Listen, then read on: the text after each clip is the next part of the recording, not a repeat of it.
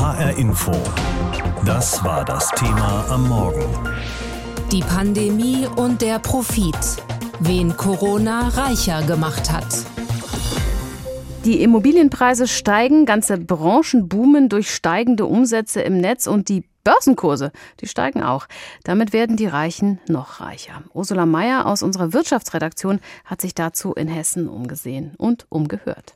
Die deutsche Industriellenfamilie Quandt aus Bad Homburg zählt zu den reichsten in Deutschland. In der Corona-Krise haben die Quants eineinhalb Millionen Euro gespendet für die Forschung an der Goethe-Universität Frankfurt, vor allem für eine Professur mit dem Schwerpunkt Coronaviren.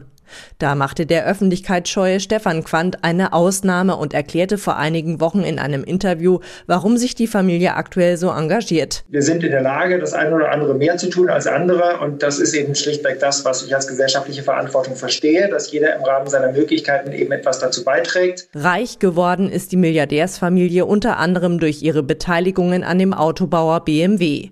Doch da die Autoindustrie zuletzt gelitten habe, habe auch das Vermögen der Quanz Bremsspuren hinterlassen, heißt es von der hauseigenen Johanna Quanz Stiftung. Andere dürften dagegen im Zuge der Corona-Krise erst so richtig reich geworden sein, wenn sie auf das richtige Pferd gesetzt haben, meint Markus Grabka, Verteilungsforscher beim Deutschen Institut für Wirtschaftsforschung in Berlin. Natürlich ist es so, dass es auch einzelne Branchen gibt in Deutschland, die im Rahmen der Corona-Pandemie klar profitieren. Das ist natürlich die Biotech-Branche. Es sind einzelne Zweige, die mit Digitalisierung entsprechend arbeiten oder diese nutzen. Wie die Schweizer Großbank UBS UBS schätzt, gab es in Deutschland zuletzt fast 120 Milliardäre. Sie kam insgesamt auf ein Nettovermögen von 595 Milliarden Dollar, umgerechnet knapp 500 Milliarden Euro. Das war ein Sechstel mehr als vor der Krise. Doch wären sie auch bereit, sich an den wirtschaftlichen Kosten der Corona-Pandemie stärker zu beteiligen? Manche durchaus, so wie der Berliner Unternehmensberater Gerd Hofielen.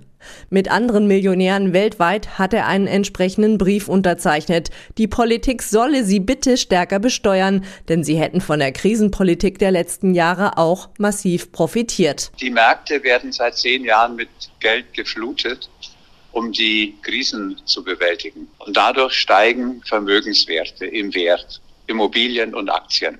Und daher glaube ich, dass es nicht mehr als recht und billig ist, wenn die Besitzer ihren gerechten Anteil an Abgaben oder Steuern entrichten. Andere, wie der Multimillionär und SAP-Mitgründer Hasso Plattner, halten dagegen, Reiche würden ihr Vermögen oft in Unternehmen stecken. Käme also eine Vermögensteuer, würde die die Firmen mit belasten. Deshalb rät auch der Verteilungsforscher Grabka eher davon ab. Nehmen wir mal die deutsche Lufthansa, die in ausgesprochen starken Turbulenzen steht. Wenn man diese zusätzlich noch mit einer Vermögensteuer belasten würde, dann wird es offensichtlich, dass dann äh, tatsächlich auch äh, umfangreiche Arbeitsplätze in Deutschland in Gefahr wären. Dagegen könnte sich Grabka durchaus vorstellen, für Reiche die Einkommensteuer leicht anzuheben.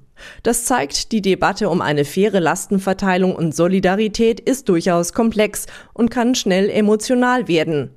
Deshalb mischen sich andere Reiche wie die Familie Quandt hier erst gar nicht ein. Da heißt es nur kein Kommentar. Corona verursacht Kurzarbeit, Jobverlust, Existenzangst. Wer dagegen Geld übrig und an der Börse angelegt hat, der kann sich zu den Krisengewinnern zählen.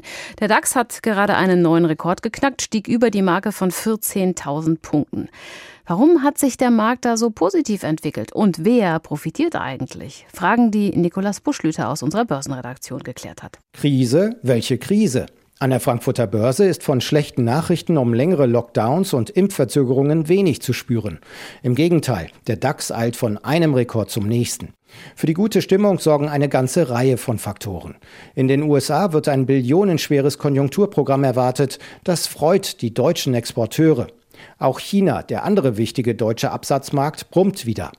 Die Europäische Zentralbank pumpt ebenfalls Billionen Euro in die Märkte. Und die Börsianer hoffen immer noch auf einen Durchbruch bei den Impfungen, erzählt Andreas Lipko von der Comdirect. Man kann also davon ausgehen, dass die Investoren und Anleger antizipieren, dass wir ab Juni, Juli diesen Jahres eine Konjunkturerholung sehen werden, die dann auch eine Nachhaltigkeit hat, sodass man Investments in deutsche Aktien derzeit dann begründen kann. Profitieren von den Kursgewinnen an der Börse nur die reichen Anleger? Dieser Eindruck stimmt nur zum Teil. Natürlich hat der Chef von Amazon durch Aktienverkäufe Milliarden Dollar einstreichen können und Tesla-Gründer Elon Musk treibt die Kurse seines Unternehmens mal kurz mit Tweets in die Höhe. Von der Goldgräberstimmung an den Märkten profitieren aber auch viele Neueinsteiger, die wegen der Nullzinspolitik lieber in Aktien investieren als in ein Sparbuch. Mindestens vier Millionen Deutsche sollen letztes Jahr zum ersten Mal in Aktien eingestiegen sein, berichtet das Meinungsforschungsstartup Civey. Damit dürften mehr Menschen am Kapitalmarkt sein als zu Zeiten der New Economy. Unter den Neubörsianern sind auch viele junge Leute, die Angst haben, einen Trend zu verpassen, sagt Finanzprofessor Andreas Hacketal von der Frankfurter Goethe-Uni. In Zeiten von Social Media, wo wir weltweit mitbekommen, was die anderen machen und insbesondere mitbekommen, dass andere über die Aktien oder auch über Bitcoin schnell reich werden, ist die Angst bei einigen doch umso größer. Und ich denke, einige hat es dazu geführt, nach vielen Jahren des Überlegens jetzt zu sagen, jetzt ist der Zeitpunkt gekommen, jetzt möchte ich nicht auch noch diese Welle verpassen. Generell gilt, steigt der Kurs einer Aktie, dann verdienen daran alle ihre Besitzer, nicht nur die Reichen. Letztere haben aber meistens mehr Geld übrig, um in Aktien zu investieren. Was aber nur wenige wissen, auch Menschen, die gar keine Aktien haben, können sich derzeit über die hohen Kurse freuen.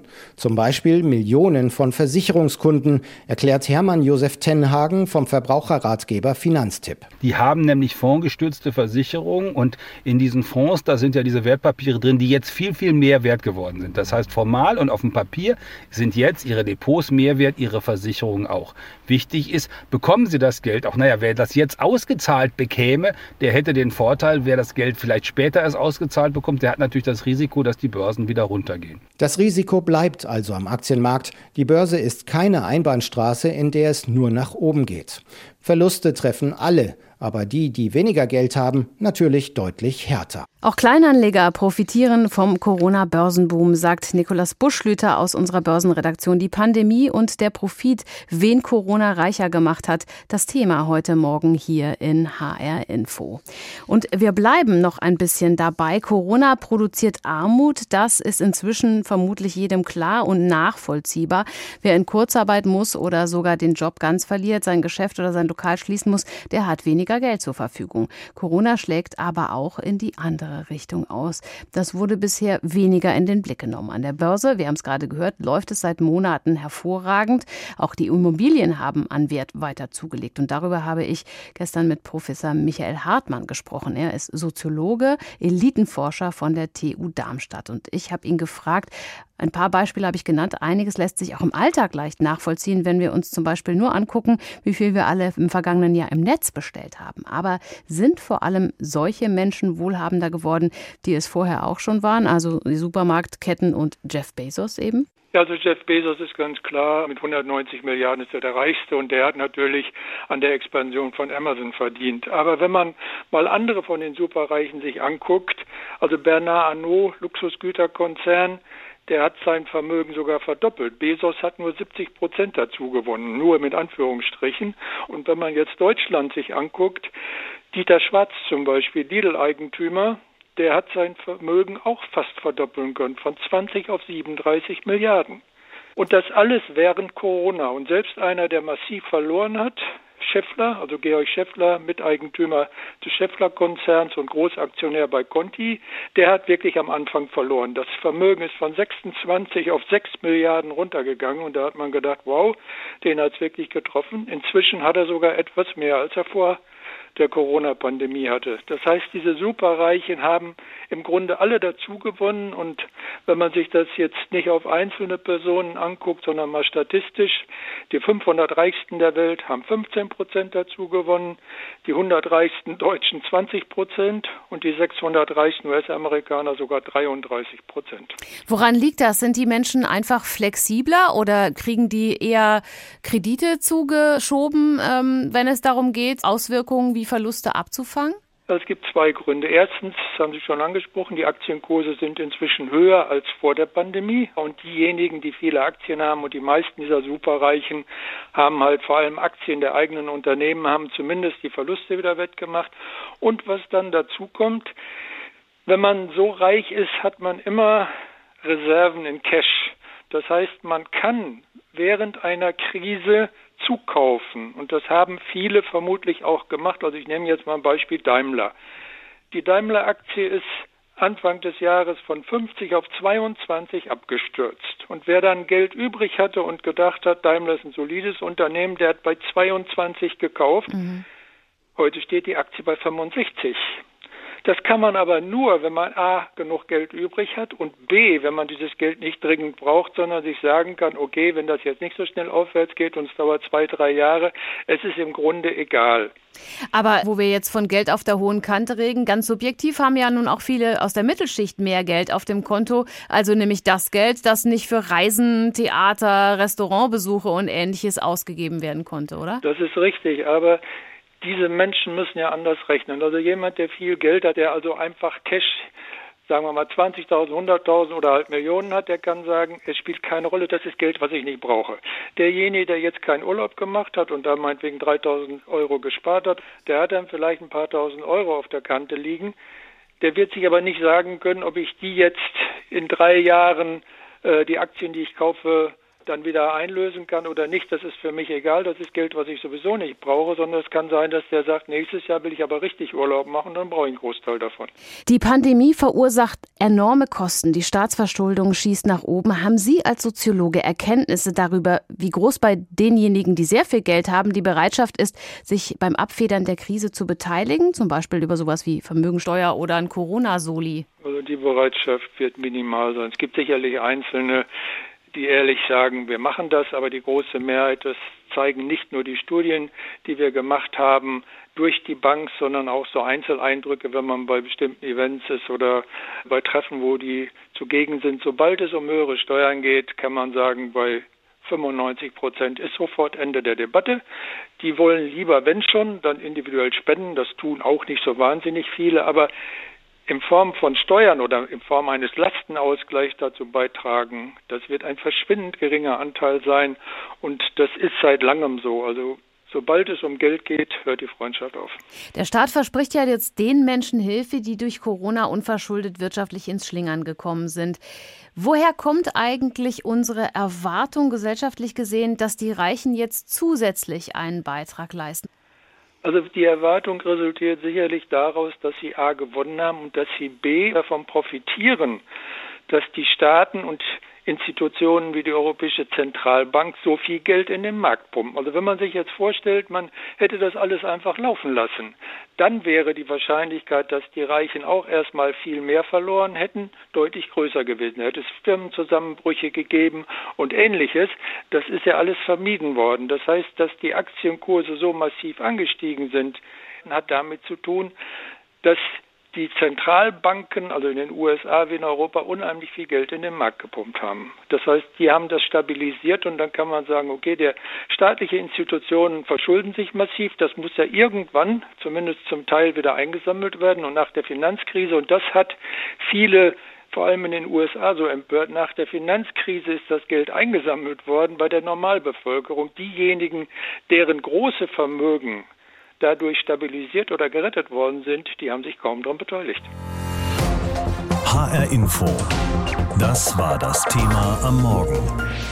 Die Pandemie und der Profit. Wen Corona reicher gemacht hat. Denn diejenigen gibt es auch und könnten nicht besser verdienende, wohlhabende und Reiche das bezahlen, wie nicht nur die Linken das vorschlagen. Wie könnten die konkreten Mittel dann heißen? Erbschaftssteuer? Vermögensteuer? Corona-Soli? Olaf Scholz braucht Geld. Viel Geld. Zweistellige Milliardenbeträge fehlen in seiner Etatplanung für 2022 und die Jahre danach. Die Pandemie hat eine Delle hinterlassen in der Wirtschaftsleistung, was auch auf die Steuereinnahmen drückt. Und die Corona-Schulden aus diesem und dem vergangenen Jahr, wohl weit über 200 Milliarden Euro, müssen zurückgezahlt werden. Wer jetzt denkt, dass Steuersenkung für Spitzenverdiener eine gute Idee wären, der denkt ziemlich falsch und kann nicht rechnen. Sagt der Bundesfinanzminister und SPD-Kanzlerkandidat. Dass die Sozialdemokraten die Vermögenssteuer gerne zurück hätten, ist ein offenes Geheimnis. Um die 10 Milliarden Euro im Jahr könnte sie dem Fiskus bringen. Nur mit der Union als Regierungspartner ist eine Abgabe auf hohe Vermögen nicht zu machen. Fraktionschef Ralf Brinkhaus. Starke Schultern tragen ja in Deutschland schon eine wesentlich höhere Steuerlast als schwache Schultern und das ist auch richtig so. Wir müssen nur aufpassen, dass wir nicht zu einer Besteuerung von Betriebsvermögen kommen. Dann fehlt das Geld für die Investitionen. Bei der Lohn- und Einkommensteuer ist der Steuersatz für Gutverdiener schon lange deutlich höher als für Geringverdiener. Und Spitzenverdiener müssen auch weiterhin den Solidaritätszuschlag zahlen. Also lieber neue Schulden machen, um die Staatsausgaben der Zukunft zu decken? Das verbietet das Grundgesetz. In diesem und im vergangenen Jahr hat der Bundestag die Schuldenbremse mit Verweis auf die Pandemie aufgehoben. Aber würde die Union das nochmal mitmachen? Gesine Lötsch von der Linken sagt, sie wird es wohl müssen, denn dass die nächste Bundesregierung ohne neue Schulden auskommt. Daran glaubt im Ernst niemand. Wir halten ja die Schuldenbremse sowieso für einen ökonomischen Irrweg und sind der Auffassung, dass diese Schuldenbremse wieder aus dem Grundgesetz gestrichen werden muss. Denn es gäbe doch so viel zu investieren in den sozialen Ausgleich, in die Bildung, in die Digitalisierung und den Klimaschutz. Natürlich könnte der Bund auch Steuern erhöhen, um Geld in die Kasse zu kriegen. Bei der Tabaksteuer sind Aufschläge schon in Planung. Eine höhere Erbschaftssteuer wäre auch lukrativ, ist aber politisch umstritten, denn vererbtes Vermögen wurde ja schon mal besteuert. Und die Mehrwertsteuer, die hatte Olaf Scholz im letzten Halbjahr gesenkt, um den Konsum anzukurbeln. Ein Prozentpunkt mehr brächte dem nächsten Bundesfinanzminister um die 10 Milliarden Euro pro Jahr. Finger weg von der Steuerschraube empfiehlt Otto Fricke, Haushaltspolitiker der FDP. Vor allem die Unternehmen bräuchten Luft zum Investieren. Das war auch in der Bankenkrise ganz klar die Lösung, mit der Deutschland weltweit anerkannt am weitesten nach vorne kam, Arbeitsplätze gesichert hat, den Sozialstaat gesichert hat. Fricke kann sich zurücklehnen. Die neuen Steuern, von denen Kanzlerkandidat Olaf Scholz gerne spricht, auf Finanztransaktionen zum Beispiel oder auf die Gewinne von Digitalkonzernen, sie sind politisch noch in weiter Ferne. Milliardenhilfen für die Betroffenen der Corona-Krise. Wer soll das bezahlen? Lothar Lenz war das dazu aus unserem Hauptstadtstudio mit einigen Ideen. HR Info. Das Thema. Wer es hört, hat mehr zu sagen.